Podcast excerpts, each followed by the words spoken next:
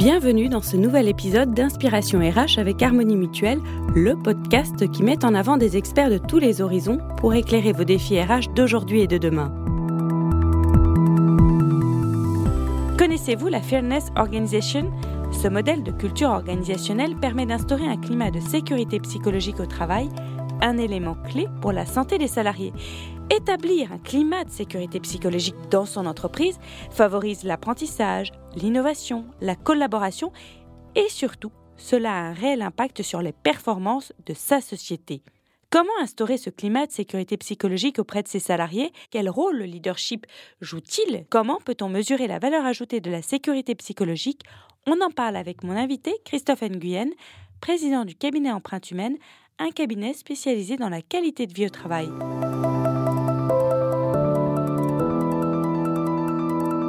Bonjour Christophe. Bonjour Géraldine.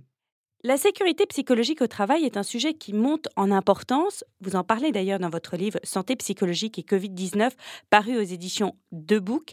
En quoi est-il crucial au développement des entreprises?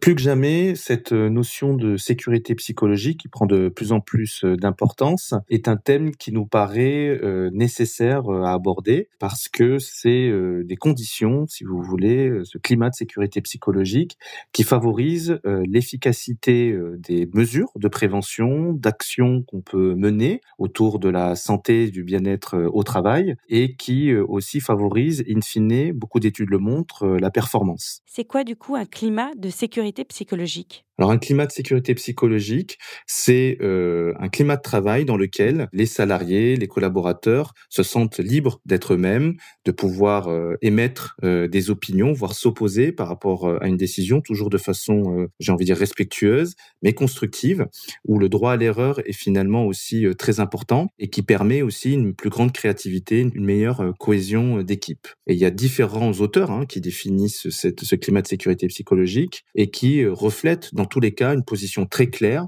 du top management pour apporter une importance sur ce sujet comme étant euh, quelque chose de stratégique à l'échelle de l'entreprise. Comment les entreprises peuvent-elles contribuer à créer un climat de sécurité psychologique, une notion, on l'a compris avec vos propos, fondamentale euh, pour les salariés et pour les entreprises oui, je pense qu'il faut déjà que les entreprises se rendent compte de là où elles en sont hein, sur ce climat de sécurité psychologique. On sait qu'aujourd'hui, dans nos études, moins d'un tiers des entreprises euh, sont considérées comme pouvant apporter hein, ce climat de sécurité. Et il y a quatre grandes dimensions sur lesquelles les entreprises peuvent euh, agir. La première, c'est s'assurer que l'engagement du top management est visible et pas juste affiché, hein, j'ai envie de dire, avec des actions concrètes et qui reposent notamment par euh, une vision stratégique du sujet en intégrant par exemple la prévention des risques psychosociaux et les exigences euh, qu'un poste peut avoir lors de la création du poste. Donc là, on est déjà très en amont.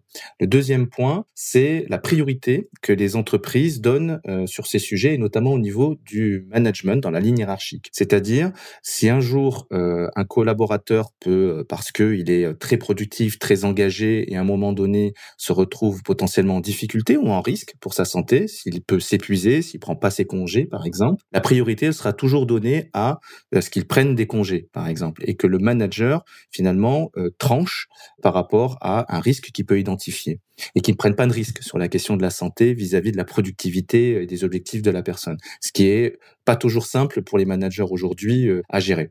Ensuite, c'est une communication régulière sur la santé psychologique, c'est-à-dire donner des clés euh, de lecture, des outils pour pouvoir, on va dire, permettre aux salariés savoir ce que c'est finalement aussi des bonnes pratiques en matière de santé psychologique au travail. On sait que moins d'un quart des salariés aujourd'hui savent quoi faire pour être bien psychologiquement au travail. Il ne s'agit pas de rajouter des psys partout, des médecins partout, bien entendu, mais il s'agit de faire de la pédagogie et d'offrir des outils, des sensibilisations, euh, de la, faire de la pédagogie pour euh, aider les collaborateurs, les managers à agir dessus, en prévention. Et puis le dernier point, c'est vraiment s'assurer que toutes les parties prenantes se sentent concernées par ces sujets. C'est la participation et la consultation de tous. On ne peut pas décréter une démarche euh, dans un bureau en disant voilà ce dont les gens ont besoin, c'est ça pour tout le monde.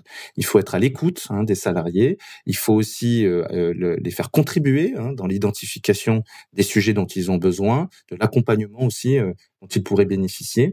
Et effectivement aussi que l'ensemble des parties prenantes comme la médecine du travail, la RH, les partenaires sociaux, euh, les leaders aussi de l'entreprise euh, aient un rôle à jouer et qu'ils se sentent, euh, j'ai envie de dire, au clair sur le rôle et les limites de leur rôle dans le dispositif de prévention. Donc si je résume, les quatre grands facteurs, c'est communication, engagement de la direction, posture du management et engagement des parties prenantes? Effectivement, c'est ça en résumé. Est-ce que c'est bon aussi pour la performance, pour les indicateurs RH En d'autres termes, Christophe, en quoi avoir un climat de sécurité psychologique peut être stratégique pour les RH en plus de la santé? C'est stratégique parce que beaucoup d'études montrent que les salariés qui euh, vivent dans un climat de sécurité euh, psychologique sont plus engagés, plus authentiques, sont plus à même euh, aussi d'accepter aussi les décisions de l'entreprise et d'adhérer à une stratégie parce qu'effectivement, ils sont certains que leur organisation se préoccupe d'eux, si vous voulez, et sont dans une forme de dialogue au regard de leurs attentes et de leurs besoins. Donc je crois qu'il est nécessaire de reconnecter un petit peu les salariés, leurs attentes, leurs besoins avec euh, finalement les exigences aussi euh, de l'organisation qui sont de plus en plus euh, importantes aujourd'hui. Et je pense que à la fin, beaucoup d'études le montrent, plus de performance. Et concernant les indicateurs RH oui, euh, c'est euh, même indispensable quand on voit euh, les pénuries en matière de recrutement qu'on a, les difficultés de rétention ou l'augmentation des arrêts maladie pour des motifs psychologiques hein, aujourd'hui. Et je crois que de pouvoir expliquer à un candidat ou, un, ou un collaborateur ce qu'on met en place pour favoriser cette sécurité psychologique, qui est un concept bien entendu, mais si on arrive à vraiment démontrer tout ce que l'entreprise met en place, c'est favorable à ce que euh, les gens euh, finalement s'engagent et restent dans l'entreprise. Avez-vous des exemples de bonnes pratiques d'entreprise qui se sont lancées dans cette démarche autour du climat psychologique de sécurité? Oui, je peux en donner euh, un, c'est de fournir par exemple des outils, comme par exemple l'outil climat qu'on a chez Empreinte Humaine, qui permet effectivement de suivre régulièrement où on en est des bonnes pratiques en matière de, euh, de prévention, chacun à notre niveau et d'un point de vue collectif, et d'organiser un dialogue régulier sur ces bonnes pratiques. Quand on parle par exemple de la charge de travail, il faut parler hein, de la charge de travail et pas juste sous le regard de on n'a pas assez de monde, on en a trop, ou sous le regard de la plainte sur ces sujets. Il faut ouvrir le dialogue hein, sur la question de la charge, si on prend ce thème qui est très important aujourd'hui, et euh, d'observer que quand on, quand s'en plaint, ce n'est que la partie émergée l'iceberg.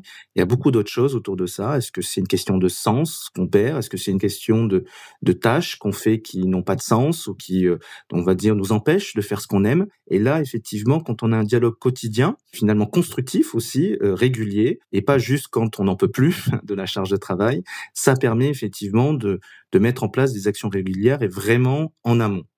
Et donc ça, c'est une bonne pratique, en parler quand ça va bien aussi, finalement, pas juste quand ça va mal.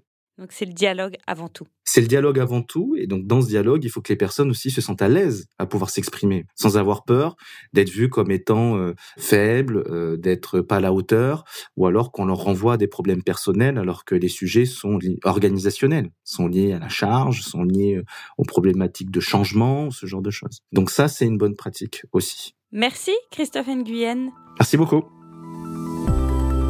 Établir un climat de sécurité psychologique est un des enjeux de protection et de valorisation du potentiel humain de votre entreprise, un potentiel humain pour lequel Harmonie Mutuelle s'engage à vos côtés.